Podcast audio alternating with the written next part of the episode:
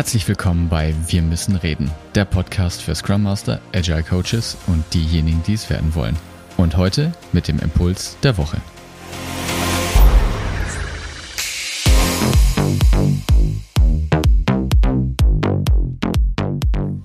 Einen wunderschönen guten Tag wünsche ich dir. Schön, dass du auch diese Woche wieder eingeschaltet hast zu diesem Podcast und hoffentlich deinem Lieblingspodcast. Diese Woche habe ich dir etwas zum Thema Teambuilding mitgebracht. Und wie du ja sicherlich weißt, setzt so ziemlich jede Organisation heutzutage auf selbstorganisierte Teams.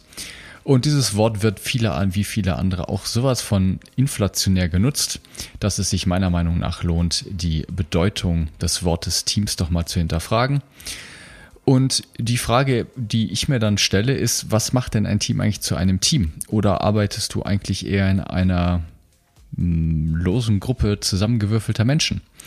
Und ich habe dir eben heute ein paar Impulse mitgebracht, ein paar Kriterien, anhand denen du überprüfen kannst, ob es sich wirklich um ein Team handelt.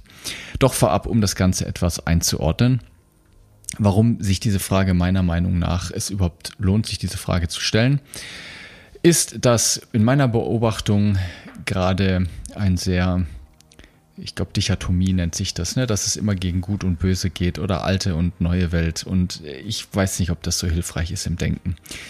Und genauso auch im Taylorismus. Gerade in der agilen Szene wird der Taylorismus meist sehr schlecht angesehen, ne? oder dem Zusatz, das sei die alte Welt. Das ist böse, ne? das ist, das muss man verteufeln. Und wie ich gerade sagte, steht die Moral da doch leist, äh, meist leider im Weg.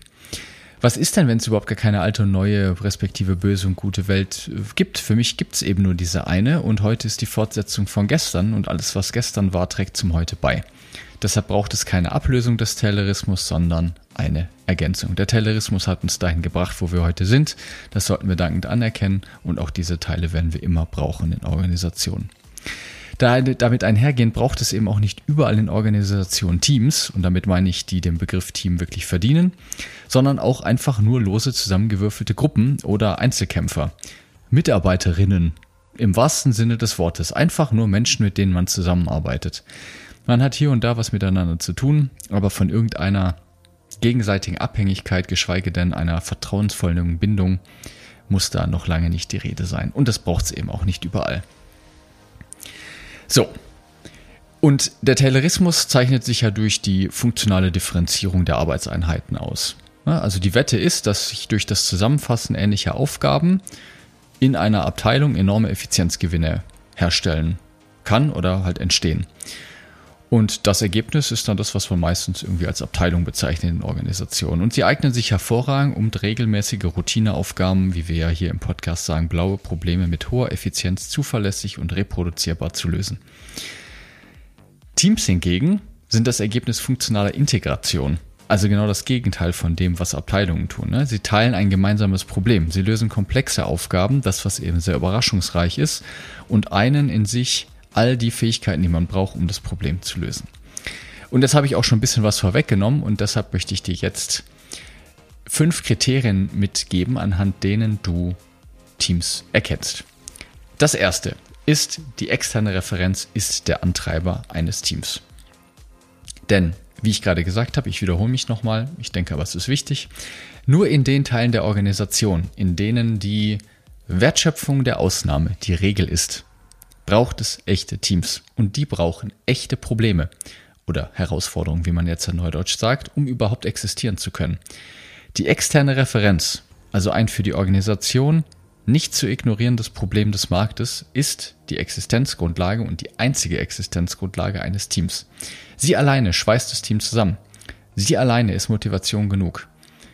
Wenn Sie keine Lösung für dieses Problem finden, gibt es auch keinen Erfolg für das Team. Und das heißt übrigens auch, dass Konflikte normal sind. In echten Teams kann man sich richtig streiten. Konflikte sind der Treiber jedes Fortschritts. Ohne Konflikte gibt es keinen Fortschritt, keinerlei Weiterentwicklung in einem sozialen System. Und eben weil es wirklich um was geht, kann es in dem Team wirklich zur Sache gehen. Und das ist auch vollkommen in Ordnung, weil sie ja die volle Verantwortung für das jeweilige Thema tragen. Der zweite oder das zweite Kriterium, besser gesagt, ist die funktionale Integration. Auch das habe ich in der Einleitung kurz schon vorweggenommen. Aber in einem Team sind oder das Team vereint alles, was sie zur Lösung des Problems braucht, alle notwendigen Kompetenzen. Das ist die funktionale Integration. Und dadurch wird natürlich auch eine Co-Abhängigkeit erzeugt. Ja? Jeder trägt mit seinen Fähigkeiten einen wirklich notwendigen Teil zur Problemlösung bei. Fällt ein Mitglied aus, kann nicht selten das gesamte Vorhaben auf der Kippe stehen. Oder, das ist jetzt wieder das schöne Beispiel aus dem Fußball, wenn man einen Spieler austauscht, muss man meistens gleich zwei oder drei austauschen, weil nicht jeder mit jedem super kann. Ja, also die Teamkonstellation muss neu gedacht werden, wenn sich einzelne Leute in dem Team neu besetzen. Oder ich muss zumindest die Taktik dann anpassen. Ja? Und die Gesamtleistung des Systems hängt eben maßgeblich von der Summe oder die, die Performance des Teams ist eben die Übersummation, also nicht nur die Summe der Einzelteile, sondern weil die Mitspieler zusammen so gut funktionieren, entsteht mehr, als jeder Einzelne erreichen könnte. Zusätzlich befinden sich die Kollegen und Kolleginnen dann auch noch in unmittelbarer kommunikativer Reichweite zueinander. Das heißt, irgendwie am gleichen Ort, ob jetzt digital oder eben vor Ort, ist eigentlich egal. Aber so werden natürlich kommunikative Ressourcen geschont und gleichzeitig auch sichergestellt, dass alle Mitglieder des Teams möglichst den gleichen Zugang zu Informationen haben. Und das wiederum erleichtert die schnelle Entscheidungsfindung. Und das ist ja alles, worum es geht. Das dritte Kriterium ist ein Teamstifter. Jedes Team wird von einem Teamstifter initiiert und durch einen Sponsor, ich nenne es jetzt hier einfach mal Sponsor, mit formaler Macht geschützt, also jemand in der Hierarchie. Zu Schutzräumen haben wir in diesem Podcast auch schon das eine oder andere gemacht und werden wir im Detail sicherlich auch in zukünftigen Folgen nochmal darauf eingehen. Der Teamstifter ist ganz wichtig. Er hat ein vertrauensvolles Verhältnis zu dem Sponsor mit der formalen Macht und erhöht damit die Wahrscheinlichkeit dafür, dass das Team abseits der formalen Regeln tatsächlich agieren kann. Das ist wirklich von extrem wichtiger Bedeutung, weil wenn das Vertrauen in den Teamstifter und in den Sponsor bröckelt, weil sie ja das Team vor der Übergriffigkeit des formalen Wahnsinns, würde jetzt Stefan Kühl sagen, äh, der Organisation zu schützen, dann leidet die Wirksamkeit und damit auch der Beitrag zur Wertschöpfung enorm. Das Vorhaben ist dann zum Scheitern verurteilt. Das habe ich selber mit Martin höchstpersönlich schon erlebt. Wir haben ein schönes Experiment gestartet in einer Firma. Wir wollten zehn Regeln abschaffen und durch zehn Prinzipien ersetzen. Und da haben wir eben unsere ersten Gehversuche gemacht mit Schutzräumprojekten. Und der Schutzraumstifter hat damals den Schutzraum nicht gehalten. Das Immunapparat der Organisation hat massiv zugeschlagen und das Projekt war nach keinen zwei Wochen sowas von tot. So schnell konnte man gar nicht gucken. Also die Rolle hier von Hierarchie extrem wichtig. Kriterium Nummer 4. Die Teammitglieder sind freiwillig Teil des Teams. Die Menschen entscheiden sich, anderen Menschen und ihren Ideen zu folgen. Das nennt sich sozial legitimierte Führung. Auch das haben wir schon mehrfach erwähnt. Führung kann nicht kausal hergestellt werden, sondern es ist ein soziales Phänomen, das durch das soziale System anderen Menschen zugeschrieben wird. Ja, ich suche mir aus, wem ich folgen möchte, nicht umgekehrt. Deswegen würde ein Systemtheoretiker auch die, was, was man heute als Führungskräfte bezeichnet, auch eigentlich viel mehr als Steuerungskräfte bezeichnen und nicht eben als Führungskraft. Nur wenn die Menschen eine Wahl haben und sich an Aussagen reiben können, ja, ohne formale Konsequenzen befürchten zu müssen, im Sinne von Gehaltsreduzierung, keine Gehaltserhöhung oder whatever, kann ein echtes Team entstehen. Deshalb ist die Freiwilligkeit und damit einhergehend auch die Möglichkeit, sich anders zu entscheiden, für den Erfolg des Teams von kritischer Bedeutung. Ich glaube, auch hier haben wir schon mal eine andere Folge gedreht. Da ging es ums Thema ähm, Auftrag versus Befehl. Das heißt, wenn eine formal mächtige Person einen, eine Aussage macht, dann ist nicht ganz klar, ob das jetzt ein Auftrag oder ein Befehl ist, ne? weil natürlich die formale Macht an dieser Person klebt. Aber kommen wir zum fünften Kriterium. Der Kern des Teams arbeitet Vollzeit im Team.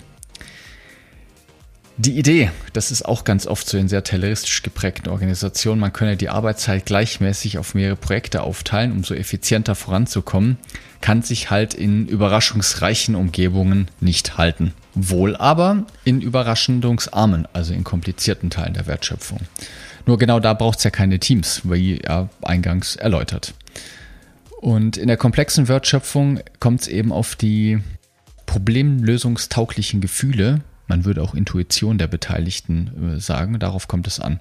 Und dafür braucht es halt Zeit, dafür braucht es Freiraum, dafür braucht es die Möglichkeit, Ideen auszuprobieren und vor allen Dingen braucht es die Erlaubnis und die Möglichkeit, auch wirklich scheitern zu dürfen, ohne dass es die Organisation in tatsächliche wirtschaftliche Probleme führt. Ja, das ist sogar die Regel, und zwar Vollzeit, ja, das Scheitern. Gerade in komplexen Umgebungen muss ich mehrere Sachen parallel ausprobieren. Die meisten davon werden scheitern und die Sachen, die funktionieren, auf die setze ich. Und da alles möglichst risikoarm war, Safe to Fail Experiments, kann ich dadurch einen Mehrwert für die Organisation generieren.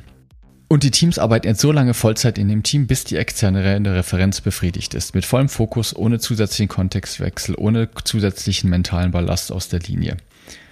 Wären nämlich weiterhin mehrere Teammitglieder zu x Prozent mit den Linientätigkeiten beschäftigt, steigt ja der Koordinationsaufwand wieder enorm, weil ja nie alle Mitglieder gleichzeitig zur Verfügung stehen. Und das ist massive Verschwendung. Ist jetzt eines dieser Kriterien nicht erfüllt, würde ich nicht von einem Team, sondern von einer losen Gruppe Mitarbeiterinnen sprechen, was vollkommen fein ist. Sind alle Kriterien hingegen gegeben, heißt das aber auch noch lange nicht, dass daraus ein Team entsteht. Es wird lediglich die Wahrscheinlichkeit dafür erhöht, dass ein Team entstehen kann. Denn auch Teambuilding ist ein soziales Phänomen und hängt massiv von den Leuten ab und kann nicht einfach reproduziert werden. Auch dafür braucht es Talente, ein Teamstifter, der von sich selbst beobachten kann, hey, wenn ich diese Aufgabe übernehme, ein Team zu initiieren, dann kommen dabei tatsächlich auch Teams raus. Wenn du ihn fragst, wie er das gemacht hat, was ja die normale Vorgehensweise in vielen Organisationen ist und was man in vielen Ratgebern findet, dann erzählt er dir auch was, aber das ist nur eine Geschichte vom Klapperstorch. Das ist wie wenn ich dich frage, wie fährst du Fahrrad? Du wirst mir was erzählen, aber damit werde ich nichts anfangen können. So, ein etwas längerer Impuls heute. Ich hoffe aber, dass du trotzdem etwas für dich mitgenommen hast. Ich habe dir fünf Kriterien mitgebracht, anhand denen du echte Teams erkennst. Die externe Referenz, funktionale Integration, es gibt einen Teamstifter, Teammitglieder sind freiwillig Teil des Teams und der Kern des Teams arbeitet Vollzeit im Team. Ich wünsche dir eine fantastische Woche, viel Spaß beim Rumprobieren. Wie immer, wenn du Fragen hast, melde dich gerne bei uns. Und wenn du uns noch einen Riesengefallen tun möchtest, like and subscribe. Schau doch mal auf Spotify, auf, Pod, äh, auf Apple Podcast vorbei. Lass uns eine positive Bewertung da. Da würden wir uns sehr drüber freuen. Alles Gute, mach's gut, hab eine gute Zeit. Dein David.